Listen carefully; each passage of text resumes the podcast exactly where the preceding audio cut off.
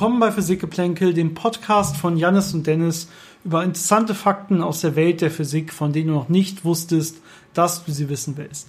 Hallo, mein Name ist Dennis. Und ich bin Jannis. Und heute haben wir eine besondere Folge, denn heute wollen wir mal mit euch über Fragen von euch sprechen, die ihr uns zugeschickt habt auf diversen Wegen. Ähm, vor allen Dingen über ja alte Folgen von uns, also Sachen, die unklar geblieben sind, aber auch ein bisschen äh, ja neue Themengebiete quasi. Äh, dazu ein bisschen äh, Disclaimer vorweg. Ähm, wir planen hier und da eigene große Podcast-Folgen über Themen, von denen ihr uns Fragen gestellt habt. Das werden wir ein bisschen dazu sagen und dementsprechend das immer nur relativ kurz anschneiden, damit wir uns nicht ja unnötig wiederholen. Es kommt dann ja noch eine eigene Podcast-Folge über diese Themen. Ähm, ansonsten werden wir es jetzt auch weiterhin so machen. Bitte sendet uns Fragen zu, wenn ihr Fragen habt zu Sachen, die, ihr, die euch so in den Sinn kommen beim Nachdenken über das, was wir erzählen, oder wenn Sachen unklar geblieben sind bei unserem Podcast. Und wir werden dann entweder, wenn es sich anbietet, wenn es wirklich viel ist, nochmal komplette eigene Fragenfolgen machen oder auch einfach vor neuen Podcast-Folgen einfach so ein paar Fragen von den letzten Folgen beantworten. Äh, damit wir ja auch ein bisschen mehr in Kontakt mit euch stehen und das Ganze auch ein bisschen für euch deutlicher sind. Denn wir wollen natürlich auch noch lernen, ja, wie klar sind eigentlich die Sachen, die wir über verschiedene Themen erzählen und so weiter. Und äh, ja, sowas hilft hoffentlich euch sehr und uns auf jeden Fall auch sehr und macht uns auch Freude. Ja, ansonsten würde ich einfach sagen, viel Spaß mit diesem Podcast.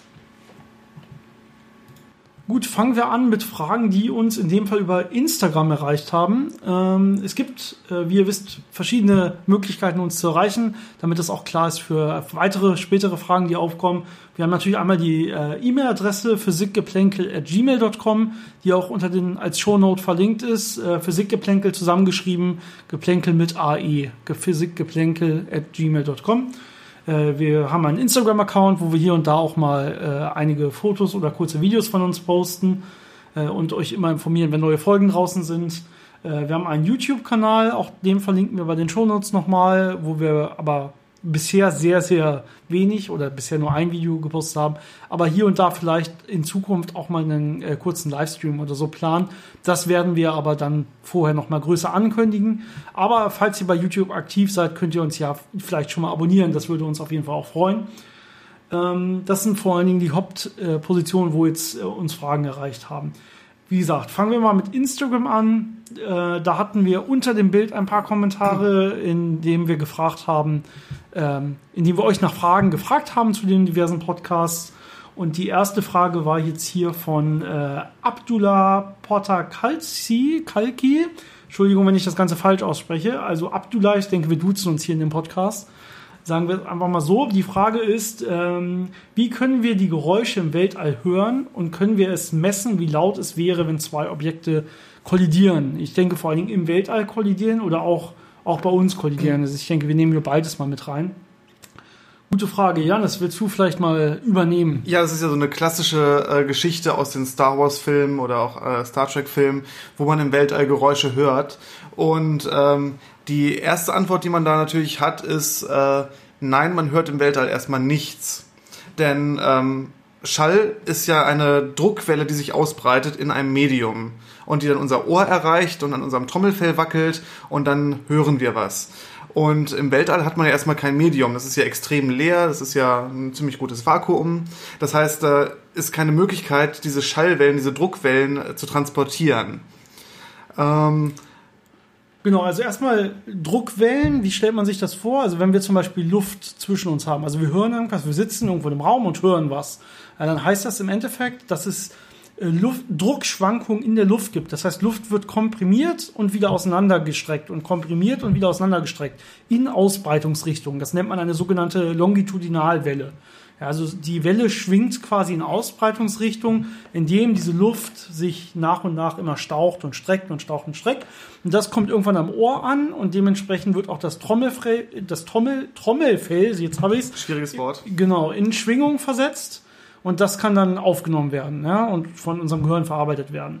Das heißt, es muss irgendwas auch an unserem Trommelfell sein, ein Medium, was Druck ausüben kann auf unser Trommelfell. Das heißt eine Kraft pro Fläche. Das ist nämlich Druck ausüben auf unser Trommelfell. Ja, wenn da jetzt kein Medium wäre, sondern wir hätten da Vakuum im Weltall ganz allgemein, ja, sagen wir, also wir selber sind zwar in einem Raumanzug und haben dann auch Luft um uns rum, Ähm, aber der Raumanzug ist isoliert, weil um den Raumanzug herum ist erstmal gar nichts in der Vorstellung. Dann würde man auch nichts hören, weil das keine Druckunterschiede ange äh, Druck von was in, ist in der Stelle, an der Stelle die Frage. Es gibt da nichts. Ja. Es gibt aber einen kleinen Weg drumherum, je nach Ereignis äh, kann dieses Ereignis natürlich extrem viel äh, energiereiche Strahlung aussenden oder auch extrem äh, viel Materie herausschleudern. Und wenn ich jetzt irgendwo stehe und äh, von einer Atmosphäre umgeben bin, die natürlich einen Druck hat und die dementsprechend auch Druckschwankungen äh, an mein Ohr bringen kann. Und äh, diese energiereiche Strahlung oder diese energiereiche Materie jetzt plötzlich in diese Atmosphäre eindringt und da ihre Energie deponiert, dann kreiere ich Druckschwankungen. Das heißt, dann kann ich trotzdem etwas hören, obwohl zwischen dem Ereignis selbst und mir in meiner Atmosphäre gar kein Medium war, das den Druck an sich übertragen hat. Das heißt, man kann den Druck auch äh, ja äh, auf anderen Wegen übertragen und erst äh, in der Atmosphäre, in der ich mich befinde, wo ich hören kann, wieder als eine Druckschwankung äh, hörbar machen. Hast du ein einfaches Beispiel dafür? Ich denke gerade drüber nach. Ich weiß nicht, wenn so ein Stern jetzt explodieren würde und extrem viel Materie herausschleudert, das Ja. hört man im Vakuum nicht. Aber wenn ich in meiner Atmosphäre stehe und die erste Schockfront von heißem Plasma oder so äh, auf meine Atmosphäre trifft, dann wird sich da natürlich sofort äh, Druckwelle ausbreiten und ziemlich laut werden. Okay. Äh, und äh, ein paar Millisekunden später wird man dann verdampfen, weil alles äh, plötzlich als heißes Gas evaporiert. Ich wollte gerade sagen, also du musst dann wahrscheinlich so nah dran stehen, dass du andere Probleme hast, als dass du es hörst, aber du könntest es an der Stelle hören. ja, Man, man sollte es nicht versuchen, das hören zu wollen. Aber Genau, also in dem Fall würde das Ganze übertragen werden, nicht als Schallwellen durch das All, sondern erstmal werden diese Materieteilchen durch das All übertragen, einfach nur, weil sie beschleunigt werden. Und die regen dann wieder in der Atmosphäre um mich herum Druckschwankungen an, die ich dann hören kann letztendlich. So kann man das sagen. Genauso ist glaube ich, wenn ich zum Beispiel in einem Raumschiff bin, selber noch, der, da ist ja Atmosphäre und jetzt wird zum Beispiel eine Tür weggesprengt oder so weiter. Und jetzt werde ich quasi so ein bisschen ins All rausgezogen. So diese Szene kennt man vielleicht noch so ein bisschen aus manchen Science-Fiction-Filmen. Äh, auch dann habe ich ja quasi noch eine Atmosphäre.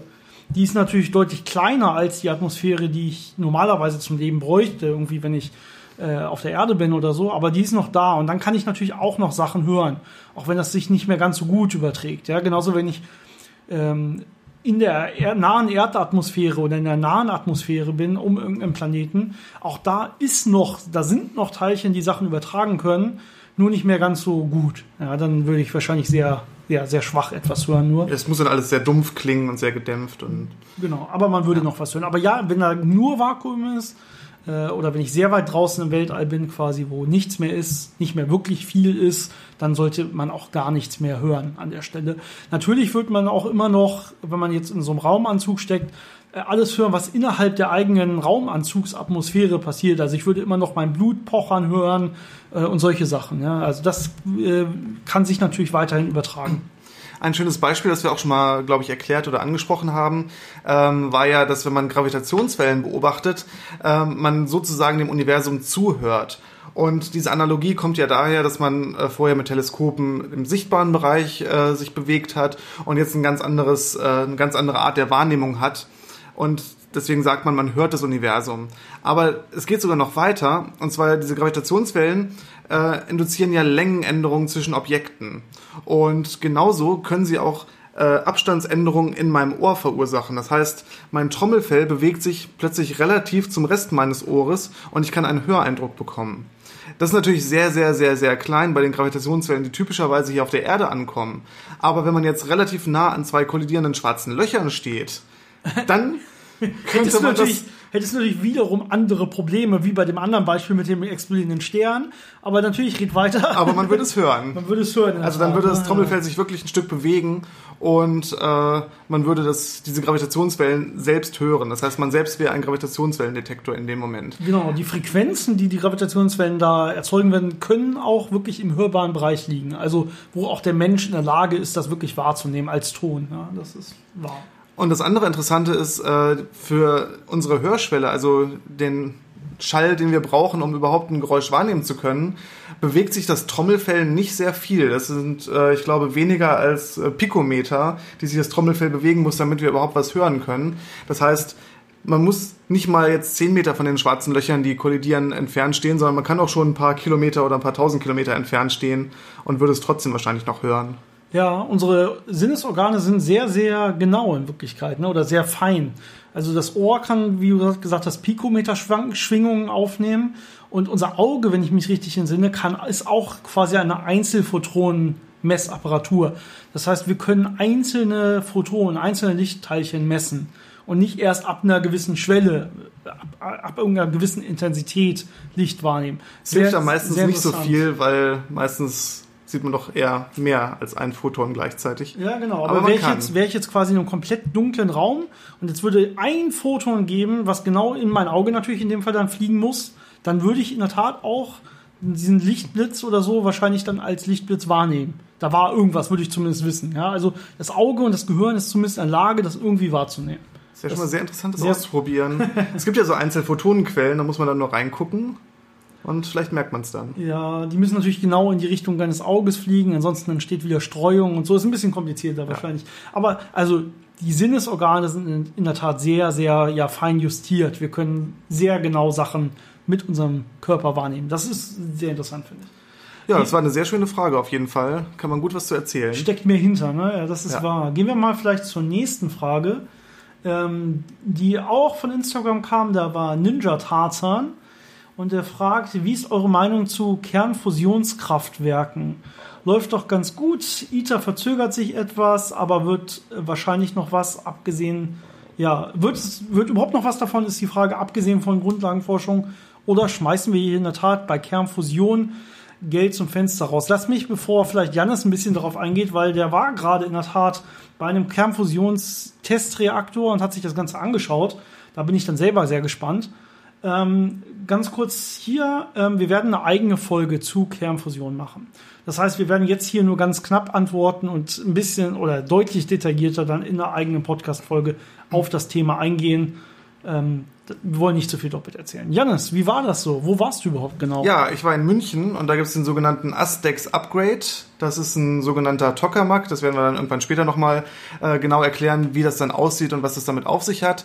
Aber das Prinzip ist da, dass man äh, sehr viel Energie aufwendet, um in einem ringförmigen ähm, in einer ringförmigen Vakuumkammer, die mit äh, sehr starken Magnetfeldern äh, umgeben ist, ein Plasma zu erzeugen und das für ein paar Sekunden aufrechtzuerhalten und dieses Plasma so hoch zu heizen, dass da ähm, Wasserstoff äh, zu Helium fusioniert und entsprechend Energie frei wird. Okay, das heißt, die bauen quasi, die versuchen eine eigene Sonne zu bauen. Das ist ja genau das, was in der Sonne passiert, oder zumindest ungefähr, fast, ungefähr fast. das, was in der Sonne passiert, ja, also zumindest das grobe Kernfusion ist das, was in der Sonne passiert, ja. ja. Das heißt, die probieren im Prinzip Temperaturen zu erzeugen oder Temperaturdichten, Energiedichten zu erzeugen, die ähnlich sind wie das in der Sonne oder sogar noch deutlich höher. Und das muss man natürlich irgendwie gut einschließen, damit nicht alles einfach weggebrannt wird, was draußen rum ist. Genau, das hat natürlich sehr, sehr viele Herausforderungen, wie man diese Magnetfelder überhaupt erzeugt, äh, wie man das dann vernünftig einschließt, wie man mit Materialverschleiß umgeht, wie man mit äh, der Neutronenstrahlung, die dabei entsteht, umgeht. Und ähm, das ist aber schon relativ fortgeschritten alles. Das heißt, man kriegt Plasma eingeschlossen, man kriegt es auf die Temperaturen, man kriegt Kernfusion hin.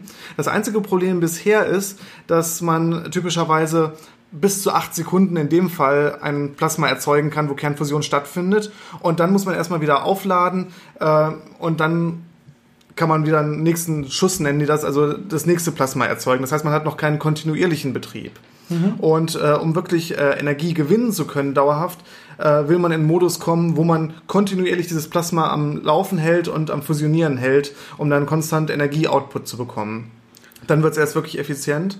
Der andere Part ist, wie viel Energie muss ich reinstecken, um dieses Plasma zu erzeugen und zu kontrollieren und wie viel Energie kriege ich am Ende heraus. Und auch da ist noch ein bisschen Arbeit nötig, um den Energieinput effizienter in Energieoutput umzuwandeln. Das heißt, um mit weniger Energieaufwand diese Fusion zum Laufen zu kriegen. Aber nach dem, was ich gesehen habe, sieht das alles sehr vielversprechend aus. Und äh, ja, ein paar Jahre weitere Forschung äh, wird da doch einiges bringen.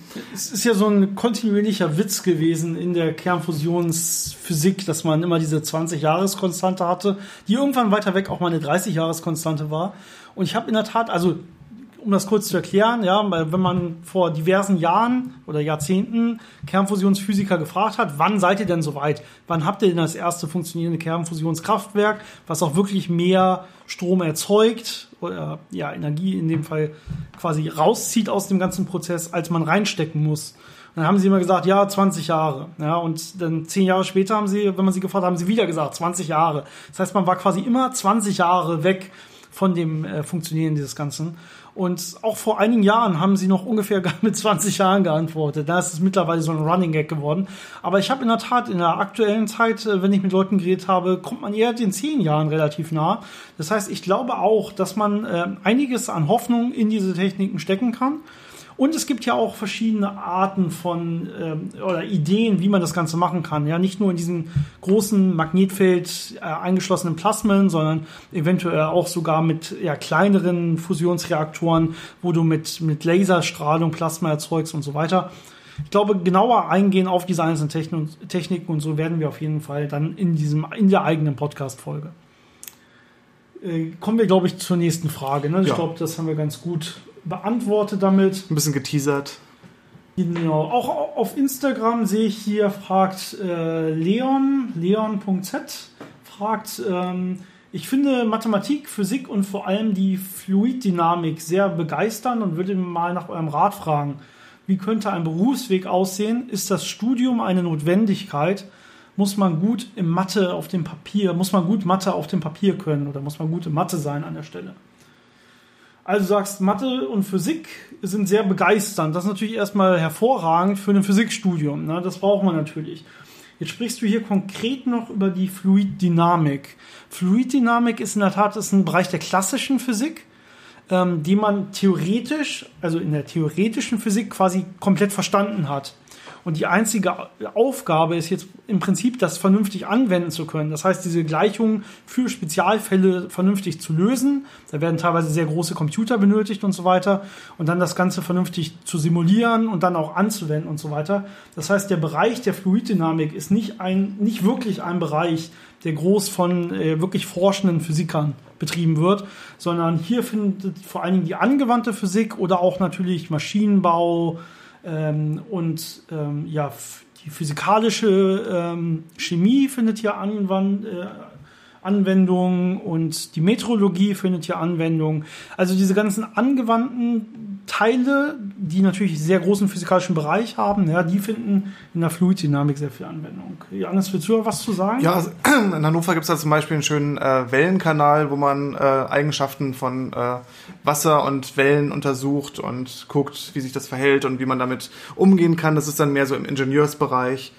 Ähm, es gibt auch ein Teilgebiet äh, der Mathematik, die angewandte Mathematik, und da gibt es auch relativ viele Leute, die sich mit Lösungen von Gleichungen beschäftigen, die eben äh, Fluiddynamik beschreiben, weil es ja doch sehr viele interessante Features gibt, wie zum Beispiel äh, so Wasserwellen, die nicht äh, auseinanderlaufen, sondern die ihre Formen beibehalten, sogenannte Solitonen oder auch diese ganzen Effekte, wenn man äh, Wellenfelder hat, wo dann durch Zufall plötzlich so Monsterwellen entstehen können.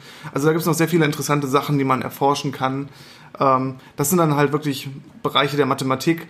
Dafür muss man auch schon wirklich gut äh, Mathematik können, wobei man nicht verwechseln darf, was man in der Schule in Mathematik macht und was man später im Studium mhm. äh, in Mathematik macht. Das sind schon unterschiedliche Bereiche. Also in der Schule ist es ja eher Rechnen und dann so die Anfänge von äh, mathematischem Denken und im Studium ist das ja nochmal sehr viel ja, wie soll man das beschreiben? Ja, man rechnet nicht mehr, sondern man probiert dieses mathematische Denken weiterzutreiben und das geht vor allen Dingen über Logik. Ja, also man probiert, man muss sehr gut in Logik sein und logische Zusammenhänge erkennen und damit kann man dann mathematische Sätze beweisen und solche Sachen. Ähm, dieses Rechnen selber, also quasi, wenn ich nachher wirklich irgendwas rausfinden will aus einer gleichen Lösung und so weiter, das findet in der Mathematik oder gerade auch in der Physik relativ selten nur noch statt. Wenn, dann wird es einfach hingenommen und das machen eh Computer für einen, da steckt man selber gar keine Arbeit mehr rein, äh, sondern vor allen Dingen in der Ingenieurswissenschaft äh, und auch in Fachhochschulen, wo solche Sachen natürlich angewandt stattfinden, ähm, wird das natürlich dann mehr dann wirklich zur Anwendung kommen und dann auch damit Sachen vernünftig ausgerechnet und so weiter. Also abschließend vielleicht, ich würde sagen, wenn man sehr große Begeisterung für Mathe und Physik hat, dann ist auf jeden Fall ein Physikstudium das Richtige für einen. Ich kenne auch viele Leute, die angefangen haben mit einem E-Technik- oder Maschinenbaustudium und dann in der Tat zu Physik gewechselt sind, weil nicht genug Hintergrundwissen vermittelt wurde in Studiengängen. Aber man kennt es auch andersrum. In der Physik wird nicht so viel ja, angewendet. Und wenn man mehr Kontakt möchte, wirklich mit den einzelnen, ja, auch physikalischen Objekten, ja, wenn man wirklich schrauben will und machen will, äh, und äh, dann ist wirklich äh, als ja, Berufsweg eher die Ingenieurswissenschaft was für einen vermutlich. Äh, beides auf jeden Fall sehr hoch angesehene und sehr gut ja, benötigte auch in der Zukunft Berufe. Äh, ihr müsst euch das ein bisschen selber in die Situation reinversetzen. Ähm, wenn ihr, ihr müsst schon gut Mathe können und das Ganze vor allen Dingen lernen als Sprache in der Physik. Also die Physiker benutzen Mathe letztendlich als Sprache. Das heißt, es ist keine Eigenschaft mehr, kann ich Mathe oder kann ich nicht Mathe, sondern ja, natürlich können wir Mathe, das ist nämlich unsere Sprache. Und all das, was Janis und ich hier probieren in diesem Podcast, ist eigentlich diese Sprache, die wir unter Physikern reden, eigentlich zu übersetzen in normales Deutsch in dem Fall.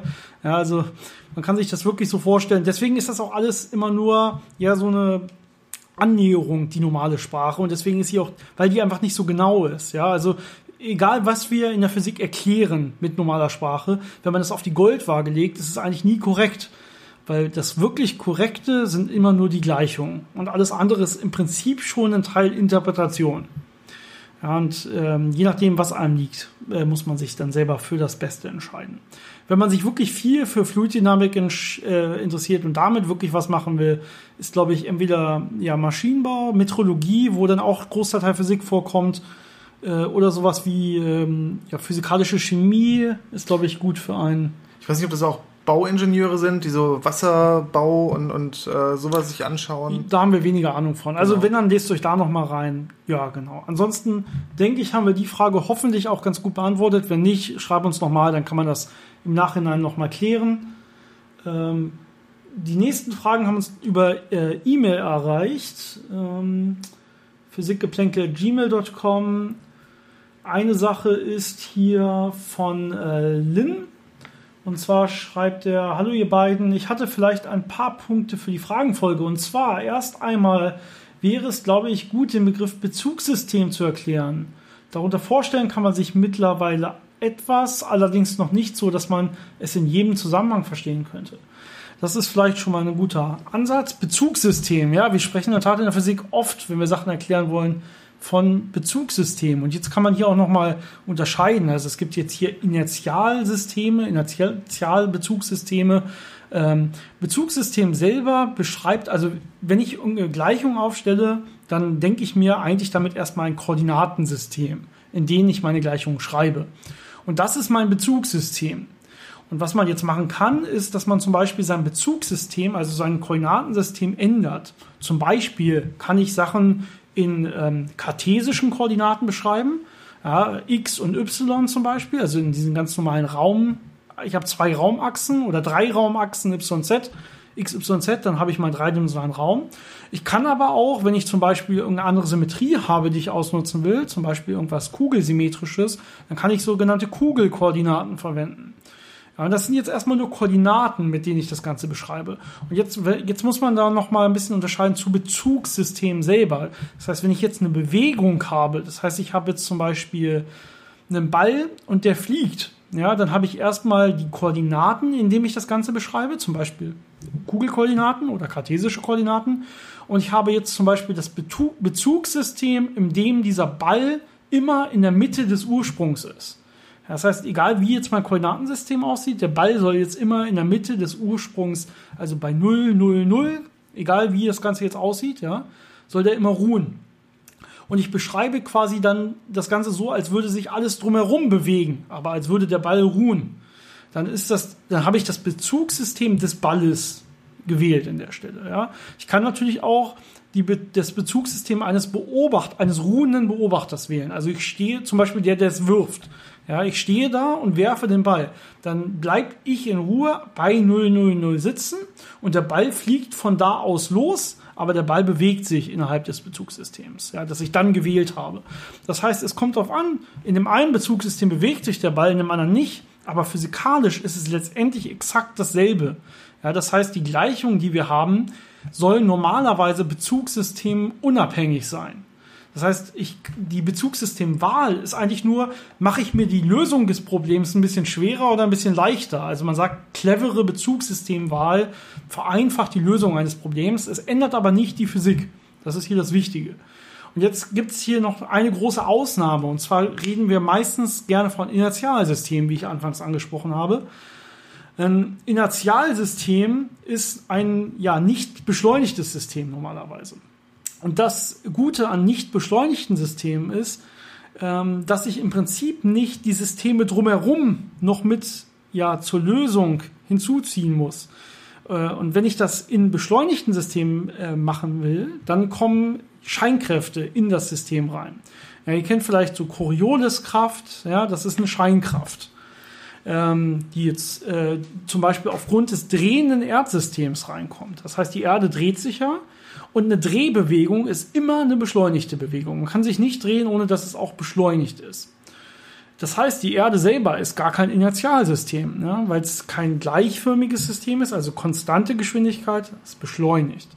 Das heißt, alles, was ich jetzt nur innerhalb des Systems der Erde beschreibe und nicht noch von weiter draußen drauf gucke quasi, also ein globales Bezugssystem nehme, zum Beispiel äh, von der Sonne an der Stelle und mir dann die Erde angucke, ja, dann sehe ich ja, wie sich die Erde dreht sondern ich nehme das Bezugssystem der Erde, beschreibe Sachen, dann kommen diese Scheinkräfte hinzu, zum Beispiel die Corioliskraft. Das heißt, ähm, ja, wenn ich wirklich das Ganze nur mit internen Kräften beschreiben will, dann brauche ich Inertialsysteme. Und das macht es natürlich nochmal viel einfacher, das Ganze zu verstehen. Ich weiß nicht, ob das halbwegs verständlich war oder ob wir vielleicht sogar noch mal eine ganze Folge zu Scheinkräften und Inertialsystem machen sollen. Ähm, also Bezugssystem heißt immer, ich kann den Nullpunkt quasi, quasi frei wählen und ich kann dann auch die Koordinatenbeschreibung des Problems frei wählen. Ja, und äh, das beantwortet hoffentlich einigermaßen die Frage. Wenn nicht, schreibt uns, kommentiert darunter und dann äh, werden wir auf jeden Fall nochmal vielleicht sogar eine ganze eigene Folge darüber machen. Jetzt, wo ich darüber rede, merke ich, dass es eigentlich relativ schwierig ist, sich das Ganze vorzustellen. Janis, irgendwelche Kommentare? Ja, ich sehe das genauso. Es ist schon äh, ein bisschen anstrengend darüber nachzudenken und äh, man muss sich da doch eher ein bisschen ausführlichere Gedanken machen. Wenn ich davon darüber rede, habe ich natürlich auch Bilder im Kopf, die ich jetzt natürlich hier nicht äh, zeigen kann. Ja, deswegen muss man das Ganze vielleicht noch ein bisschen weiter runterbrechen, um das Ganze in einem Podcast vernünftig wiederzugeben. Ja, aber denkt dran, Bezugssystem heißt immer, genau, was ich schon gesagt habe, ihr seid irgendwie in einem Bezugssystem, das heißt in zum Beispiel einem bewegten Beobachter oder in einem Ball und der bleibt dann immer bei euch bei einer fixen Koordinate, zum Beispiel 000. Ihr könnt natürlich das Ganze auch anders wählen. Ähm, zum Beispiel, es kann auch bei 10 Meter, 10 Meter, 10 Meter, wenn ihr X, Y, Z auf den Achsen habt, äh, liegen bleiben. Hauptsache, es bleibt konstant, dann ist das euer Bezugssystem. Äh, und alles andere hat nur damit zu tun, vereinfache oder verschwere ich die Beschreibung des Problems, über die ich gerade nachdenke. Die Physik selber ist aber, und jetzt vielleicht ist aber unabhängig davon, und hier vielleicht noch ein toller äh, ja, als Hinweis auf die theoretische Physik, man äh, kriegt irgendwann sogar die Mittel, Sachen im Prinzip koordinatenfrei zu beschreiben. Das heißt, zumindest die Koordinatenwahl muss sich gar nicht mehr selber treffen. Und daran sieht man dann wirklich, dass die Physik, also das, was wirklich stattfindet, unabhängig davon ist, wie ich mir jetzt gerade die Welt vorstelle. Das ist dann vor allem ein Prinzip von der Relativitätstheorie, wo wir ja auch nochmal eine eigene Folge drüber machen werden. Das heißt, wir werden dann nochmal ein bisschen äh, ausführlicher darauf eingehen, was es mit diesen Koordinatenwechseln auf sich hat und wie die Physik davon beeinflusst wird oder eben nicht. Gut, äh, ich glaube, auf die Schnelle für eine kurze Frage war das ein schwieriges Thema. Ich hoffe, ihr seid nicht komplett ausgestiegen. Ähm, Sonst müsst ihr halt nochmal eine Frage schicken, die ein bisschen mehr ins Detail geht darauf, wenn ihr äh, einzelne Sachen nochmal erklärt haben möchtet oder äh, auf eine andere Art erklärt haben möchtet. Genau, ich gehe mal weiter. Ja, also ähm, Lynn hat hier noch weitere Fragen und zwar sagt er noch: Des Weiteren frage ich mich, wo überhaupt die Eigenschaft von Teilchen, dass sie sowohl Eigenschaften einer Welle als auch von klassischer Materie haben, zu tragen kommt. Also vielleicht fangen wir da ein bisschen weiter vorne an. Ja, also das, was hier angesprochen wird, ist bekannt als Welle-Teilchen-Dualismus in der Physik. Das ist so der erste Schritt, den man, den man kennenlernt, wenn man Richtung Quantenmechanik geht. Ähm, da lernt man, dass irgendwie in Wirklichkeit Sachen, die man vorher als Wellen beschrieben hat, auch Teilchen sein können. Äh, andersrum können aber auch Sachen, die man sich vorher nur als Teilchen äh, vorgestellt hat, auch Wellen sein. Und in Wirklichkeit ist es in der Tat so, dass äh, alles, sowohl Teilchen als auch Welleneigenschaften erstmal hat. Zumindest wenn ich mir die grundlegenden ja, Teilchen und auch Moleküle angucke. Ja. Äh, und jetzt, ja, wann kommt das zu tragen? Was ist überhaupt, warum kann überhaupt etwas Teilchen und Welle sein? Es kommt ein bisschen darauf an, was ich mir überhaupt vorstelle.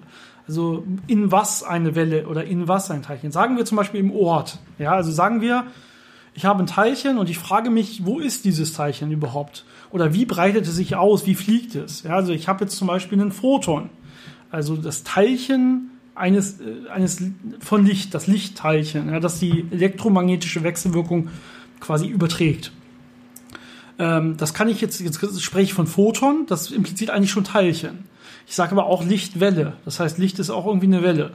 Und es kommt in der Tat darauf an, wie meine Fragestellung ist, ähm, ob es sich verhält wie eine Welle oder wie ein Teilchen. Ja, letztendlich ist es nicht Welle oder Teilchen, sondern es hat quasi Eigenschaften von beiden. Und das, der Versuchsaufbau selber sagt so ein bisschen, okay, jetzt kommen die Eigenschaften oder die Eigenschaften zum Tragen. Wenn man ein bisschen in die Quantenmechanik geht, hat man irgendwie sowas wie die Schrödinger-Gleichung und die Schrödinger-Funktion. Ähm, und die zeitliche Ausbreitung davon hat eben als Lösung vor allen Dingen eine Welle. Das heißt, Vielleicht, Janis, du meldest dich hier aufgeregt, äh, bitte. Ja, ähm, genau, das heißt die Ausbreitung und vor allem die Interferenz, die ja Wellen äh, inhärent haben, äh, deuten darauf hin, wenn man solche Sachen sich anschaut, dass es dann eine Welleneigenschaft hat. Das heißt, wenn Teilchen, gerade Photonen, aber auch andere Teilchen interferieren, weiß ich, aha, ich gucke mir das gerade so an, dass Welleneigenschaften das am besten beschreiben. Wenn ich jetzt aber feststellen möchte, wo genau ein Teilchen ist oder welche Energie das Teilchen hat, dann lokalisiere ich das Teilchen durch eine Messung und dann sehe ich wirklich die Eigenschaften, dass da ein Energiepaket oder ein, ein Teilchen mit einer gewissen Ladung an einem gewissen Ort, wo ich es detektiere, äh, ja, äh, angekommen oder aufgetroffen ist. Das heißt, äh, je nachdem, was ich mir anschaue und wie ich es messe, äh, steht mal die Teilcheneigenschaft im Vordergrund oder mal die Welleneigenschaft im Vordergrund. Genau, also bei der Welle, das ist so der natürliche, die natürliche Umgebung von Teilchen, die normalerweise so in Wellen vorkommt. So ein, so ein Elektron zum Beispiel, ja, wird auch Teilcheneigenschaften haben, äh, Welleneigenschaften haben. Wenn ich es jetzt aber, wie du gesagt hast, messen will, dann äh, nennt man das in der Physik äh, den Kollaps der Wellenfunktion. Das heißt, ähm, vorher war der Ort leicht, man nennt das verschmiert. Also es war, äh, es war quasi an mehreren Orten gleichzeitig, aber mit verschiedenen Wahrscheinlichkeiten. Ja, ist jetzt auch nicht so, und das ist vielleicht ein wichtiger Punkt, wenn man jetzt hier zur Quantenmechanik ein bisschen geht, äh, dass man nicht weiß, wo es war. Ja, und man es einfach nur nicht genau sagen konnte und dann letztendlich aber feststellt, wo es war, sondern nein, es war wirklich an allen Orten quasi, die möglich sind aufgrund der Wellenfunktionsverteilung gleichzeitig, aber mit verschiedenen Wahrscheinlichkeiten, je nach ja, Betragsquadrat der Wellenfunktion an dem jeweiligen Ort, wenn man das mathematisch macht. Und jetzt kann ich aber eine Messung vornehmen. Ist es jetzt an diesem Ort oder ist es da nicht? Und dann kriege ich entweder ein Ja oder Nein raus. Und damit ist die Wellenfunktion, man nennt es kollabiert. Und das Ganze verhält sich eben nicht mehr wie eine Welle, sondern hat sich in dem Moment der Messung jetzt verhalten wie ein Teilchen. Das ist auch eng verknüpft mit der ähm, Unschärferelation von Heisenberg. Ja, dass äh, ich eben, sobald ich weiß, wo es ist, also den Ort genau bestimme, weiß ich zum Beispiel nicht mehr, wie schnell das Ganze sein kann und so weiter. Also es ist immer sehr äh, stark verknüpft, diese ganzen Sachen. Äh, und ja, diesen Wellenteilchen-Dualismus gibt es und es kommt sehr auf die Fragestellung an, also auf den Messaufbau.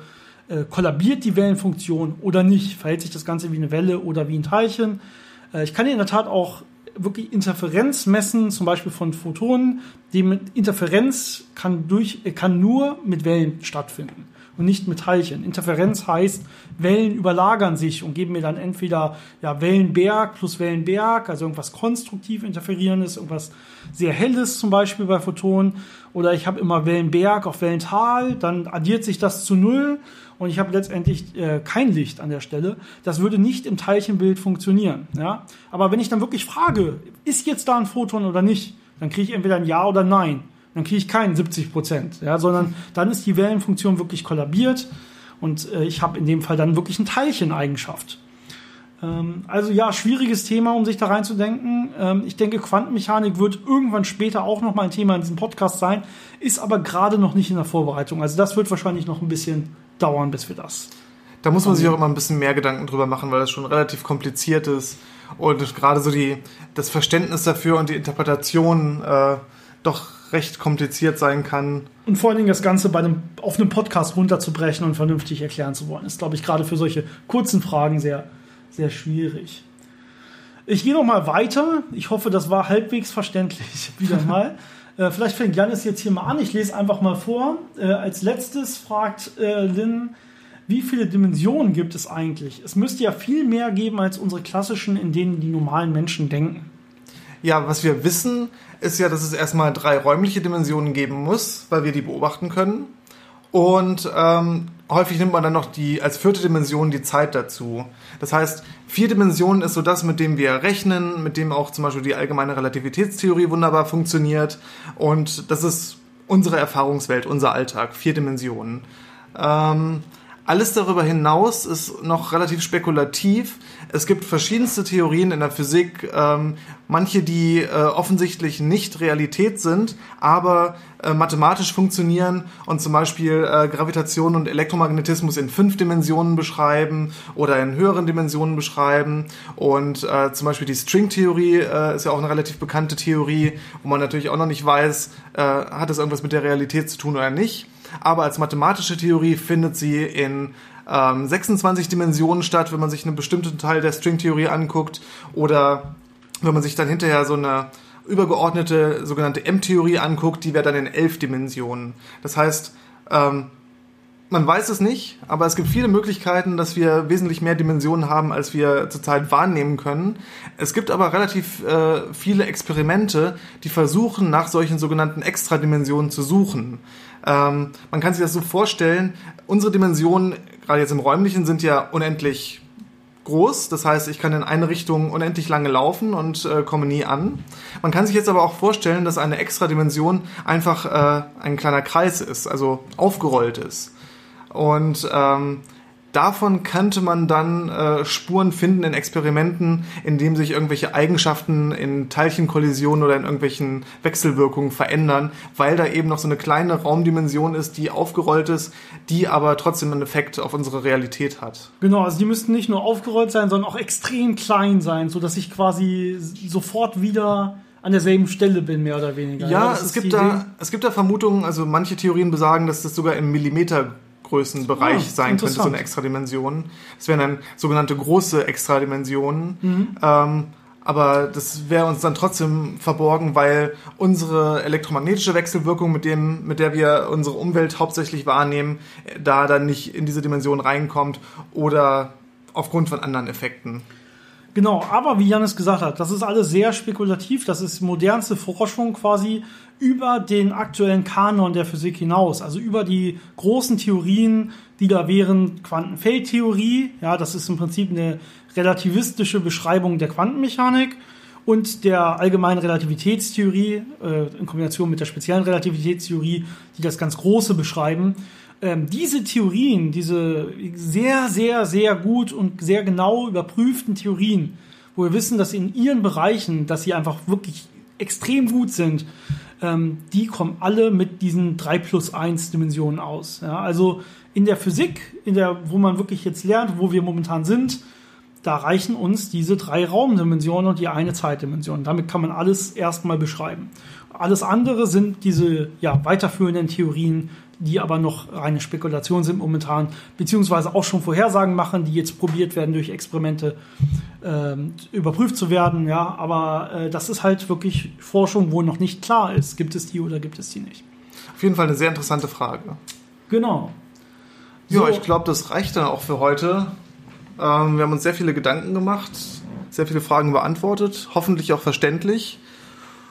Und dann freuen wir uns darauf, dass ihr uns äh, noch viel mehr Fragen schickt, dass wir mehr solche äh, Folgen machen können. Bevor ihr Leute enttäuscht sind, lasst mich ganz kurz sagen, wir haben auch jetzt noch mehr Fragen vorliegen.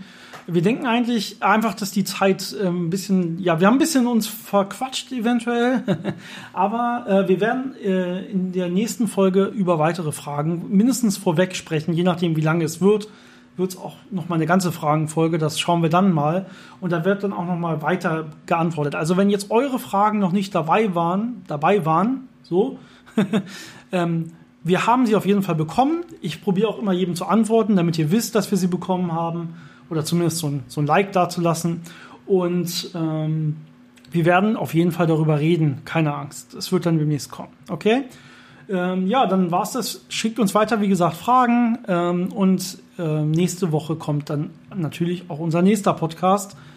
Wir, und die Extra-Folgen, äh, die wir auf jeden Fall aufnehmen werden, äh, sind jetzt über die Relativitätstheorien. Das hat Janis kurz angedeutet.